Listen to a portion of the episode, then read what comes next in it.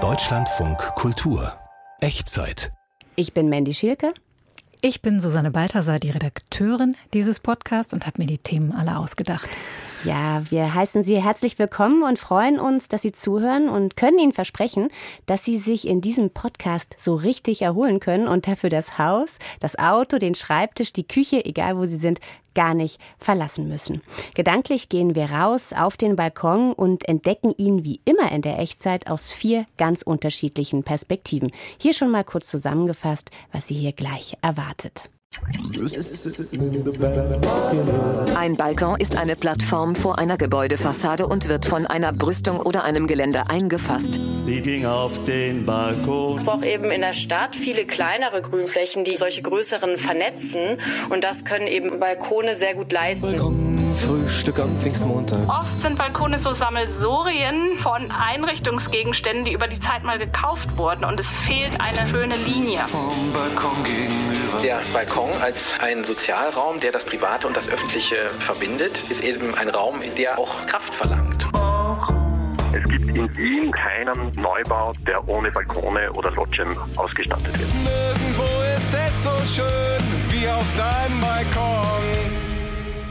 Schmuckkästchen, Zuhause-Oase, Klimarettungszone und perfektes Urlaubsziel. Wir entdecken heute viele Seiten des Balkons und auch bei ihm gilt, er ist, was du daraus machst. Ich selbst habe leider keinen Balkon und gehöre damit neben der ostdeutschen Herkunft tatsächlich zu einer weiteren Minderheit. Denn statistisch gesehen haben etwa 73 Prozent aller Deutschen über 14 Jahren tatsächlich einen eigenen Balkon, eine eigene Terrasse in ihrem Leben. Susanne Balthasar, du hast die Themen für die Echtzeit zusammengestellt. Hast du einen eigenen Balkon? Ja. Wie sieht der aus? Naja, der ist rechteckig und da hängt eine Hängematte von einer Stange zur nächsten. Ein Chillbalkon sozusagen. Okay, und da hast du dann drin gelegen und über die Themen dieser Echtzeit nachgedacht. Ja, sozusagen. Also ich liege jetzt auch immer öfter in meiner Hängematte, weil es wird ja auch immer wärmer. Wir haben jetzt in Berlin, ich glaube, zweieinhalb Monate Hitze hinter uns, wo man tatsächlich fast jeden Tag auf dem Balkon sitzen oder liegen konnte. Und ähm, Dadurch ist der Balkon ins Zentrum der Aufmerksamkeit gerückt. Früher hieß es ja immer, ja, so ein Balkon, da kann man eigentlich kaum drauf sitzen, es scheint ja nie die Sonne und das hat sich total geändert und ich finde, das äh, merkt man auch. Und das wollen wir hier uns genauer angucken in der Echtzeit. Ein Thema, vier Facetten. Der Balkon ist hierzulande ja ein meist umgittertes Rechteck aus Beton, ein paar Quadratmeter groß und ausgerechnet dort soll nun ein Stück Natur entstehen. Denn gerade in den Straßen von Städten ist es ja wichtig, wichtig, dass es viel Grün gibt, dass die Temperatur so auch etwas gesenkt wird, dass es Blumen gibt, die Insekten ernähren. Und deshalb gehen von allen Seiten Appelle an Balkonbesitzer aus, macht was draus, macht aus den paar Outdoor-Quadratmetern am besten eine Öko-Oase. Zusammen könnt ihr das schaffen. Und von diesem Appell hat sich auch Matthias Finger angesprochen gefühlt. Und auch er hat nun versucht, mit seinem Balkon ein Stückchen die Welt zu retten drei riesige Tomaten, Schnittlauch, Petersilie und zwei Gurken. Unser Balkon ist eine vier Quadratmeter große Wirtschaftszone und Sohnemann Otto ein begeisterter Balkongärtner. Das sei gut für die Umwelt, belehrt er mich. Weil das kein Plastik hinterlässt, weil es nicht eingepackt ist und weil dort keine Traktor rumfahren, die Abgase in die Luft machen. Zudem beheizen wir keine Gewächshäuser und blasen keine Pestizide in die Luft. Ein Trittsteinbiotop nennt Jana Einöder vom NABU unseren Balkon. Man braucht natürlich zusammenhängende Schutzgebiete, wo Tiere und Pflanzen sich wohlfühlen und ähm, vorkommen. Aber es braucht eben in der Stadt vor allem auch viele kleinere Grünflächen, die eben solche größeren Vernetzungen vernetzen. Und das können eben Balkone sehr gut leisten, wenn sie eben mit entsprechenden Pflanzen bestückt sind, die eben vielen Tierarten ein Zuhause bieten. Nix da Exotik. Der Nabu empfiehlt robuste Kräuter, die später in Blüte gehen, oder heimische Gewächse aus einer örtlichen Gärtnerei.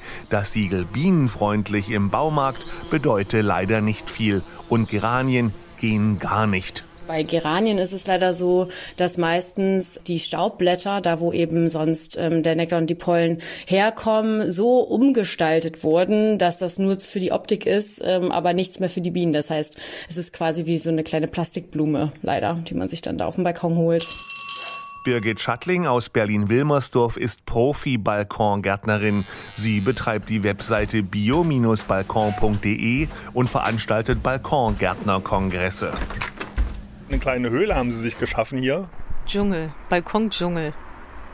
Vier Quadratmeter, dann gibt es noch einen zweiten Balkon auf der Westseite mit fünf Quadratmeter, aber eine Sitzecke ist vorhanden, wo wir jetzt gerade kuscheln. Ich muss aufpassen, wo ich hintrete. Auch an den Wänden hängen Pflanzen. Wow, ist ja ein richtiger Baum hier vor mir, oder? Zwei. Okay. Zwei Säulenapfelbäume vor Ihnen. Die bieten sich halt an für einen Balkon weil sie schlank und rank wachsen. Und trotzdem hat man eine Blüte, eine tolle Blüte und immer Äpfel. Schattlings Südbalkon und ihre Wohnung sind angenehm kühl, auch zur Mittagszeit, weil sie von wuchernden Pflanzen beschattet werden. Stromfressende Klimageräte braucht Schattling nicht. Insgesamt ist die Bilanz durch so einen Balkon einfach nur positiv. Macht sich total im Geldbeutel bemerkbar, weil ich nicht nach Mallorca fliege. Sohnemann Otto wird das nicht gefallen, aber der Urlaub auf Balkonien ist vermutlich der einzige CO2-neutrale Urlaubsort der Welt. Diese Ferienform praktiziert ein Drittel der Deutschen, die größte Urlaubergruppe überhaupt. Für viele Menschen ist das sogar eine qualitativ höherwertige Art von Urlaub weil man sein Umfeld kennt, weil es keine Überraschungen gibt, weil man keine Buchungsprobleme hat. Erklärt mir Peter Zellmann vom Institut für Freizeit- und Tourismusforschung in Wien. Aber zu Hause geht noch mehr. Balkonkraftwerke zum Beispiel produzieren eigenen sauberen Ökostrom. Waltraud Berg aus Berlin-Mariendorf hat sich so eine Anlage für 900 Euro angeschafft. Und es rechnet sich trotzdem? Weiß ich nicht. Wenn ich lange genug lebe, ja. Ich habe im letzten Jahr 300 Kilowatt erzeugt, aber selber nur 200 verbrauchen können. Das entspricht einem Siebtel ihres Stromverbrauchs. 60 Euro Energiekosten spart Waltraud Berg so im Jahr.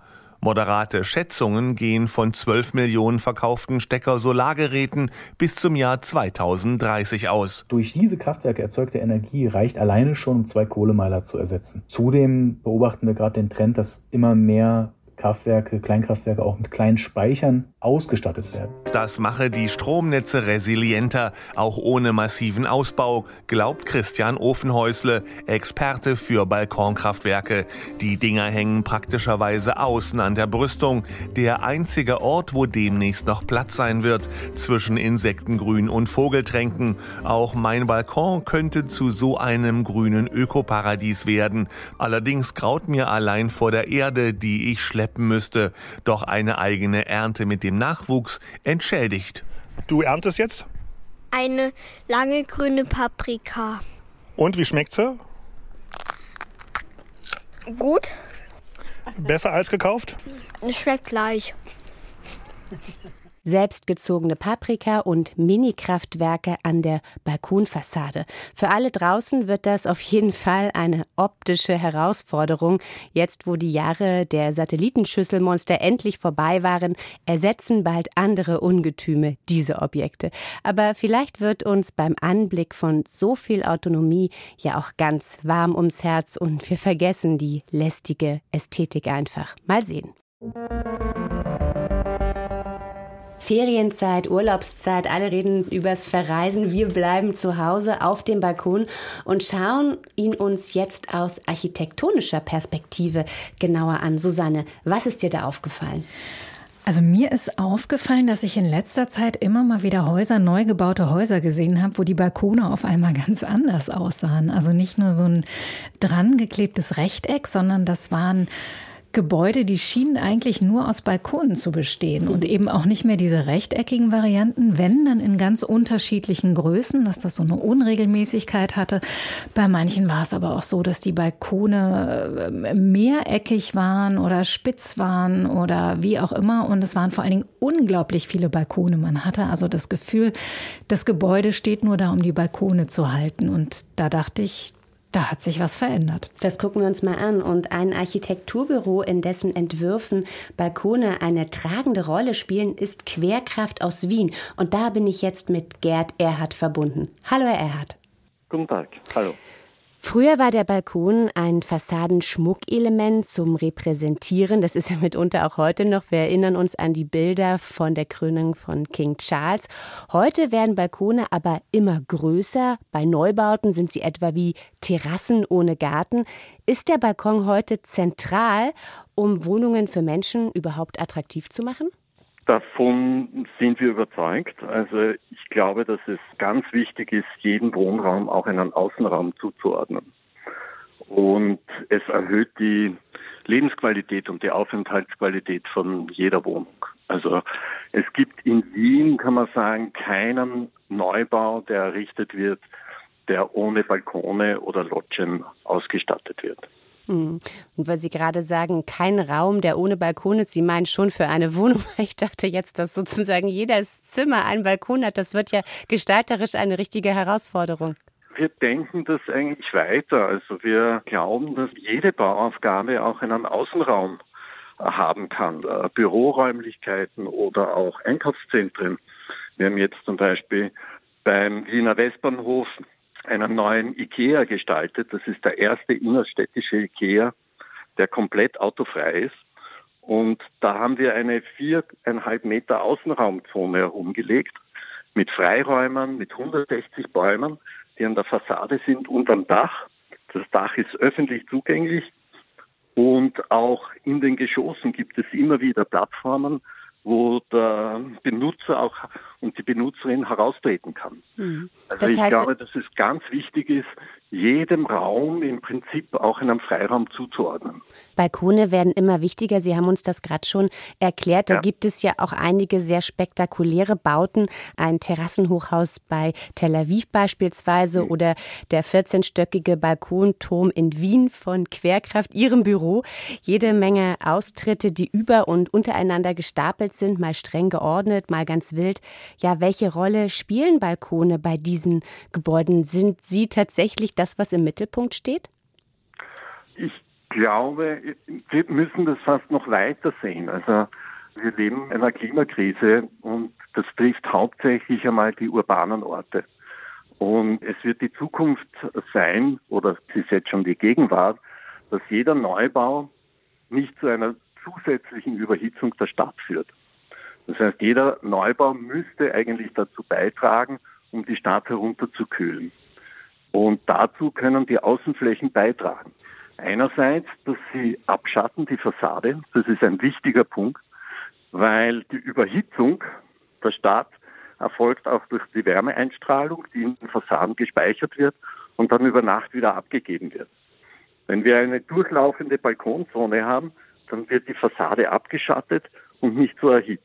Hm. Zusätzlich können die Balkone intensiv begrünt werden. Ja, das ist ja auch ganz interessant. Mir ist das aufgefallen vor etwa zwei Wochen, als ich einen Abend außerhalb von Berlin verbracht habe und dann um Mitternacht äh, nach Berlin zurückkam und der Temperaturunterschied zwischen diesem Ort in der Uckermark und Berlin lag bei fast 10 Grad. Und das ja. fand ich schon total verblüffend, wie intensiv dieser Unterschied wirklich sein kann. Äh, Gerd Erhard, inwiefern unterscheiden sich die modernen Balkone denn auch optisch von dem, was wir bislang kennen, diesen Rechtecken? Es gibt dem Architekten einen sehr großen zusätzlichen Gestaltungsspielraum. Und das kann von durchlaufenden Balkon-Außenraumbändern sein bis zu sehr ausladenden Balkonen in allen möglichen, auch geometrischen Formen. Es ist ein zusätzliches Gestaltungsmittel, um den Baukörper interessanter zu gestalten. Wir sind ja verlustig geworden des Ornaments. Also das äh, ist ja seit, seit der Moderne ist die Architektur eigentlich beschränkt auf ihre Schunk zurückgeworfen und das beschränkt natürlich auch die Gestaltungsmöglichkeiten. Und da ist wieder diese Freiraumzone ein zusätzliches Gestaltungselement, das wieder auch, wenn man so sagen will, ein bisschen ein Ornament in die Architektur einbringen kann. Was auffällt, viele dieser balkonreichen Gebäude sind ja Hochhäuser Herr Erhard, wie nutzt man denn so einen Balkon in hoher Höhe? Unterscheidet sich das beispielsweise vom Balkon im dritten Stock an einer Großstadtstraße? Ja, natürlich ist diese Freifläche nicht so nutzbar wie ein Balkon im zweiten oder im dritten Obergeschoss, weil die Windverhältnisse bei einem 80, 100 Meter hohen Haus doch andere sind. Aber wir haben die Erfahrung gemacht, auch bei einem 100 Meter hohen Haus in Wien, wo wir rundumlaufende Balkonbänder gemacht haben, dass diese Balkonbänder doch auch in den obersten Stockwerken sehr intensiv genutzt werden.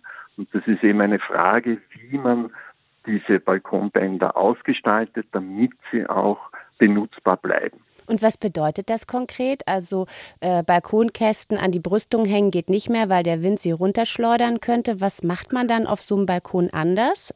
Ja, wir haben das eine Hochhaus mit rundumlaufenden Balkonbändern ausgestattet und dann gibt es auch immer vertikale Trennungen zwischen den Wohnungen. Das heißt also, man hat eigentlich einen geborgenen Außenraum. Zusätzlich ist eine raue Oberfläche bei Hochhäusern auch sehr wichtig, weil eines, was wieder die Aufenthaltsqualität auf unserem Erdgeschossniveau im Außenraum beeinflusst, sind die Fallwinde von Hochhäusern. Also glatte Hochhäuser, wo der Wind anprallt und der Wind dann nach unten abgelenkt wird, sind sehr negativ für den öffentlichen Raum. Also auch da hilft wieder der Balkon, die Oberfläche der Hochhäuser rau zu machen und die Fallwinde von Hochhäusern zu minimieren. Raue Fassadenoberflächen, viel Grün und sehr viele Balkone. Die Zukunft der Stadt braucht mehr Freiraum direkt an der Wohnung. Mit Gerd Erhardt vom Architekturbüro Querkraft in Wien habe ich über die Neuerfindung des Balkons und seine Bedeutung für die Abkühlung von Großstädten gesprochen. Vielen Dank dafür.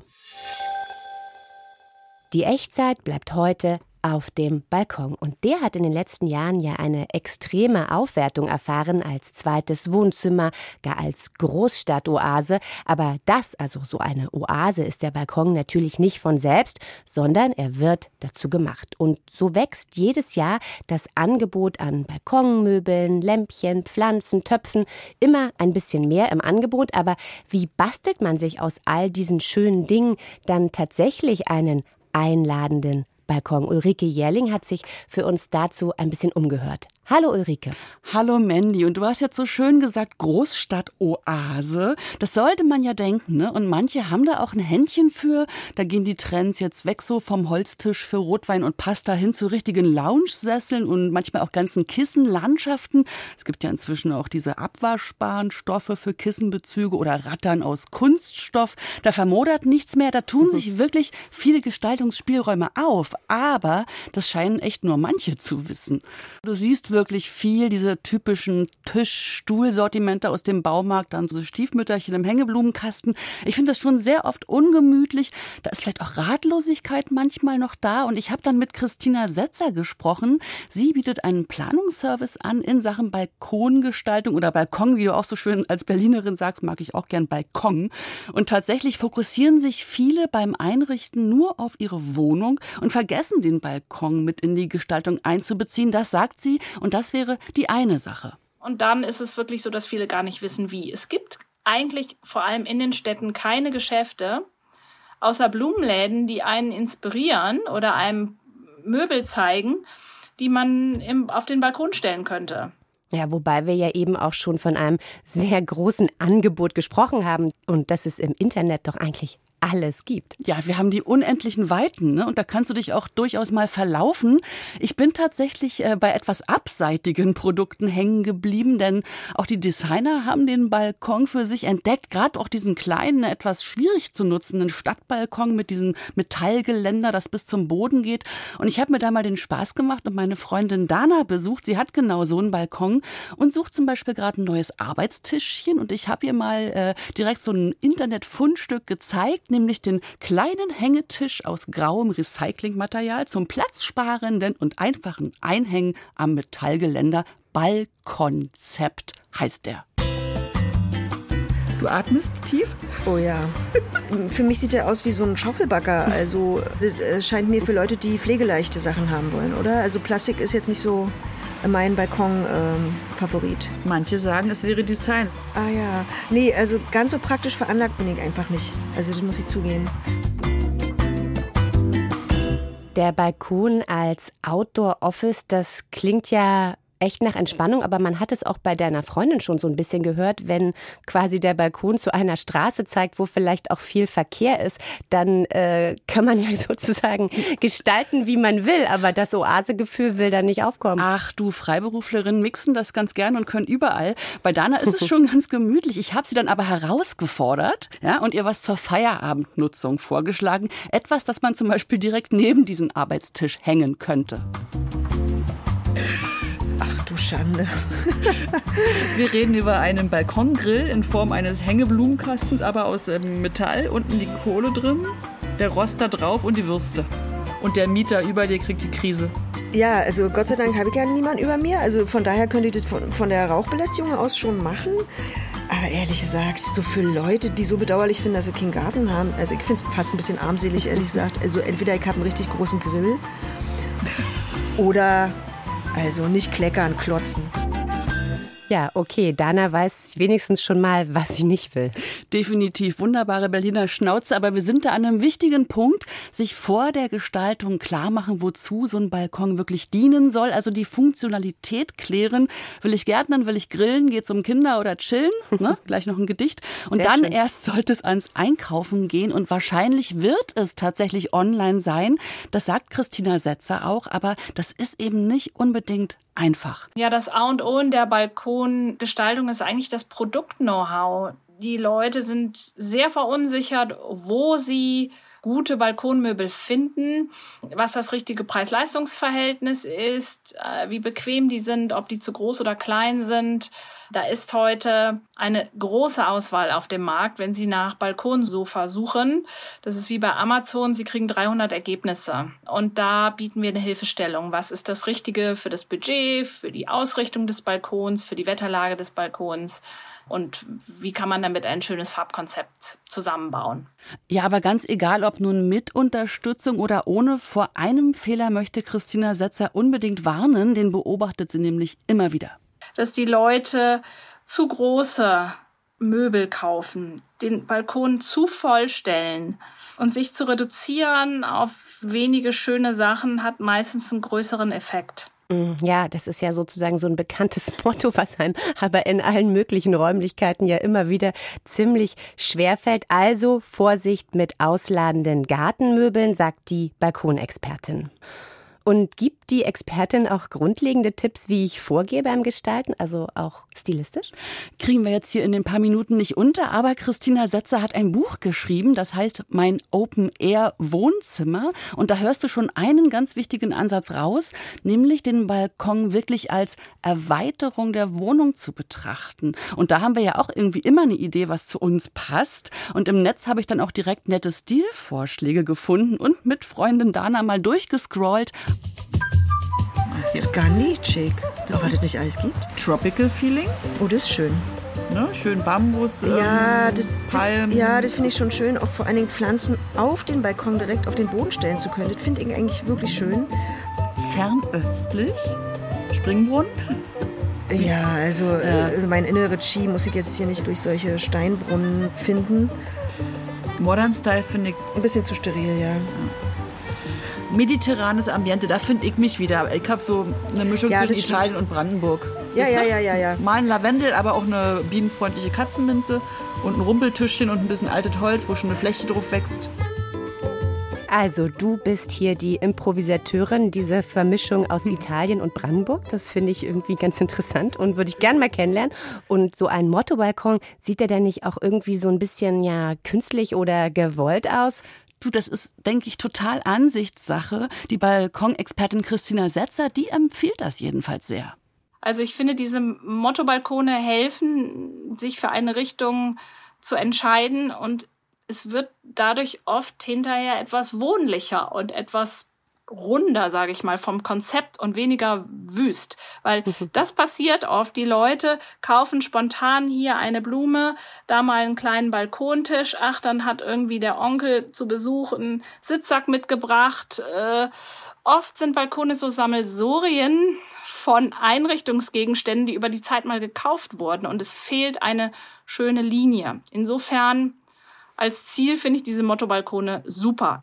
Oder aber einfach mal einen neuen Akzent setzen, wenn es schon ganz schön ist. Also mit einem kleinen Deko-Konzept. Christina Setzer schlägt vor, ein neues farbiges Kissen und dann noch zwei, drei Accessoires in der gleichen Farbe. Kerze, Blume, Sonnenschirm, zum Beispiel in Rot und Pink oder alles schwarz und weiß. Das sei schnell gemacht und sorgt für Oha. Mhm. Und ich muss mal sagen, das geht dann aber auch ohne Neukaufen. Ne? Ich habe also gestern Abend einfach unsere senfgelben Samtkissen vom Sofa mit rausgenommen zum Abendbrot vor den Lavendeltypen war auch super. Du bleibst pragmatisch, Ulrike. Danke dir für das Mutmachen in Sachen Balkongestaltung in diesem Sommer. Und wer sich für das Know-how von Christina Setzer interessiert, findet alles weitere im Internet. Und wir sehen uns auf meinem Balkon. Ja, ich freue mich schon. Wir schauen uns hier in der Echtzeit den Balkon genauer an, was da gestalterisch so zu machen ist, wenn er schon da ist. Wir haben mit dem Architekten Gerd Erhardt über das bauliche Potenzial des Freiraums gesprochen und über den Beitrag des Balkons für eine gesündere Umwelt. Ja, das haben wir auch beleuchtet. Jetzt geht's um Balkone, die so noch gar nicht entdeckt wurden. Ja, das kann man so sagen. Ich weiß nicht, wie es dir geht, Mandy, aber mir fällt auf, wenn ich entweder auf meinem Balkon sitze oder durch die Stadt fahre, dass man nur ganz selten Menschen auf Balkonen sieht. Und das ist ja eigentlich total schizophren, weil jeder will einen haben. Balkone verteuern Wohnungen auch. Also man gibt auch viel Geld dafür aus. Und offensichtlich gibt es aber ganz viele Leute, die den Balkon überhaupt nicht nutzen. Und ich habe mich schon immer gefragt, warum sitzt da eigentlich keiner? Warum es mitunter auch so ist, dass Menschen sehr, sehr selten auf ihren Balkon gehen. Mit diesem Phänomen hat sich Sonja Heitzmann ein bisschen genauer beschäftigt und mit Bewohnern aus ihrem Berliner Kiez gesprochen. Und das sind alles Leute, die ihren Balkon nur sehr sporadisch nutzen. Das ist der eine Balkon. Also es sind ja zwei, leider eben dadurch auch ein bisschen kleiner. In der Mitte ist der Erker und rechts und links klemmt ein kleiner Balkon dran. Hannes wohnt mit seiner Frau und drei Kindern mitten in Berlin, im belebten, dicht besiedelten Prenzlauer Berg. Auf ihren zwei Balkonen trocknen sie ihre Wäsche oder lagern Lebensmittel.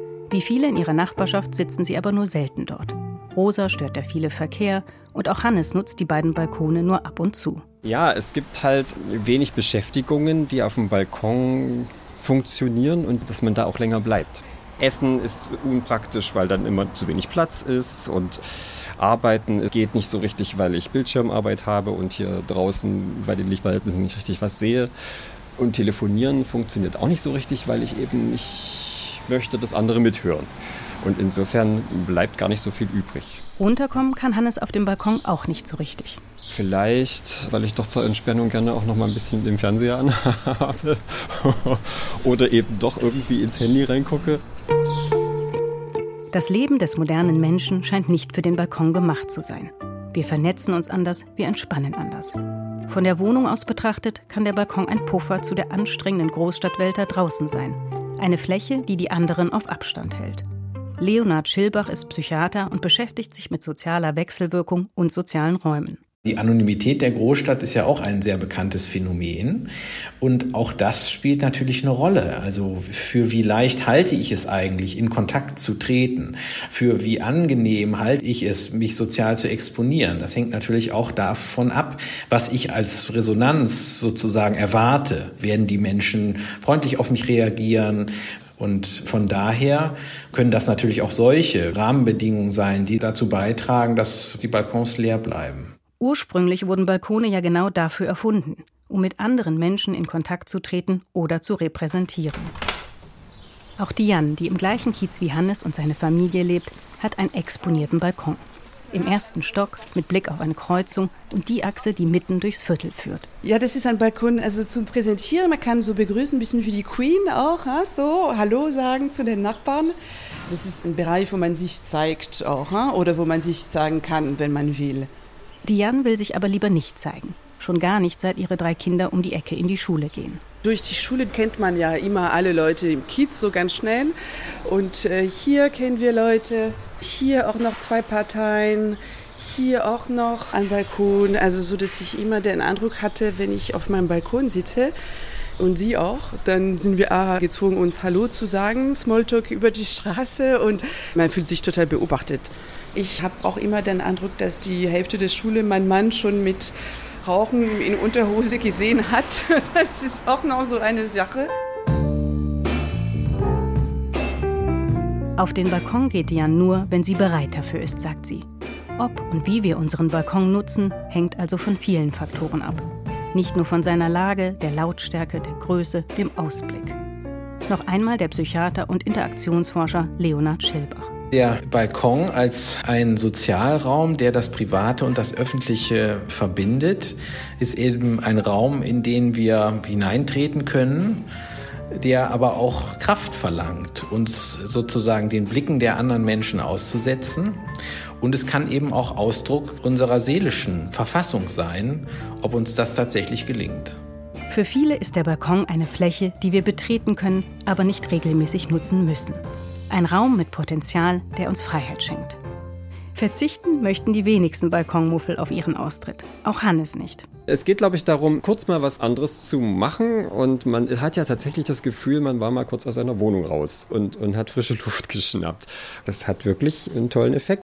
Auch fürs Auge irgendwie mal angenehm. Für die Sinne ist das schon was sehr sehr wertvolles. Ich möchte das auf, auf keinen Fall missen. Und ich glaube, das ist auch das, was die Leute vermissen, die keinen Balkon haben. Ja, der Balkon, ein Raum, der auch Kraft verlangt. Auch eine Perspektive auf den Balkon. Auf jeden Fall. Mandy, wie geht's dir jetzt? Du hast am Anfang gesagt, du hast keinen Balkon. Jetzt haben wir so viel darüber gehört, wie toll ein Balkon ist. Sogar dann, wenn man ihn gar nicht nutzt, bringt er offensichtlich was. Bedauerst du das jetzt, dass du keinen hast? Na, eigentlich bedauere ich schon immer, dass ich keinen Balkon besitze. Ich hatte tatsächlich mal einen, als ich noch allein gelebt habe. Das war auch ein Balkon zur Südseite, den ich wahnsinnig intensiv genutzt habe und wo ich mich total gerne aufgehalten habe und der auch zu so einem kleinen Platz hinausführte und wirklich eine Erweiterung meines Wohnzimmers damals war. Und ja, jetzt vermisse ich ihn und ich habe halt so einen kleinen Ersatz. Ich habe halt einen Garten und ich glaube, wenn ein Garten, der nicht am Haus ist, sondern zu dem ich auch eine ganze Stunde fahren muss, aber der gibt mir quasi so das äh, Lebensgefühl, draußen zu sein. Und ich glaube, dadurch macht es diese Wohnung für mich erträglich ohne Balkon, die ansonsten natürlich sehr schön ist und deswegen will ich sie auch auf keinen Fall verlassen. Ich habe früher immer, wenn ich in Wohnungen ohne Balkon gewohnt habe, habe ich mich ans Fenster gesetzt und das aufgemacht. Das war fast wie ein Balkon, aber nur fast. Aber nur fast. Susanne Balthasar, danke für diese vielen schönen Themen. Der Balkon stand im Mittelpunkt dieses Podcasts. Und wenn Sie jetzt Lust haben, noch mehr Echtzeit zu hören, uns finden Sie überall, wo es Podcasts gibt. Und es gibt uns auch im Radio, immer samstags nach den Nachrichten um 16.05 Uhr auf Deutschlandfunk Kultur. Und wenn Sie eine Idee haben für ein Thema, was wir in der Echtzeit unbedingt mal aus vier verschiedenen Facetten beleuchten sollen, dann schreiben Sie uns an echtzeit.deutschlandfunkkultur.de. Ich bin Mandy Schielke. Und ich bin Susanne Balthasar. Danke fürs Zuhören und bis zum nächsten Mal. Tschüss.